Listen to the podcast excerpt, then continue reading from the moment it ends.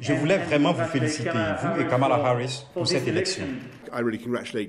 Je félicite vraiment le président élu Biden et Kamala Harris.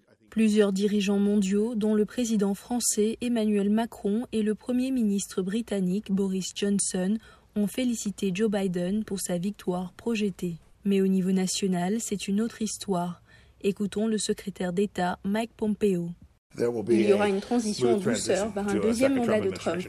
Le premier diplomate des États-Unis a donc refusé d'accepter le résultat des élections, répétant l'appel du président Donald Trump à ne compter que les votes légaux, un terme utilisé pour faire avancer les allégations, jusqu'ici sans fondement, selon lesquelles les démocrates auraient triché lors de l'élection. Joe Biden rejette catégoriquement ces allégations. Il n'y a aucune preuve d'aucune des affirmations faites par le président ou le secrétaire d'État Pompeo. le secrétaire d'État Pompeo. Mardi, Biden a qualifié le refus de Trump de reconnaître sa défaite d'embarras, mais il s'est montré optimiste. Le fait qu'il ne soit pas disposé à reconnaître que nous avons gagné à ce stade n'a pas beaucoup d'importance dans notre planification et ce que nous pouvons faire d'ici le 20 janvier. Seuls quelques sénateurs républicains ont félicité Biden et sa colistière Kamala Harris, ainsi que George W. Bush, le dernier président républicain. Mais les leaders républicains se rangent du côté de Trump. Mitch McConnell est le leader de la majorité au Sénat. Le président Trump est à 100% dans son droit d'examiner les allégations d'irrégularité et de peser ses options juridiques.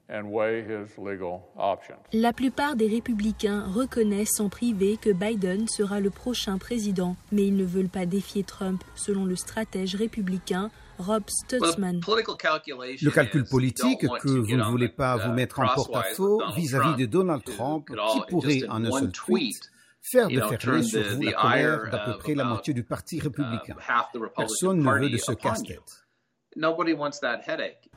Les constructions pour l'investiture du 20 janvier ont déjà commencé, mais le processus de transition formelle ne commence que lorsque la personne nommée par Trump à la tête de l'administration fédérale des services généraux annonce la transition. Jusqu'à présent, ce n'est pas le cas. Sans la coopération de l'administration sortante, les décennies d'expérience politique de l'ancien vice-président Biden seront essentielles, selon Barbara Perry de l'Université de Virginie. Il connaît très bien la Maison-Blanche et la bureaucratie de l'exécutif et son fonctionnement. Il va donc mettre en place une équipe de transition comprenant des professionnels expérimentés de Washington. Mardi, l'équipe de Biden a publié la liste des personnes qui examineront chaque agence gouvernementale pour assurer un transfert de pouvoir en douceur.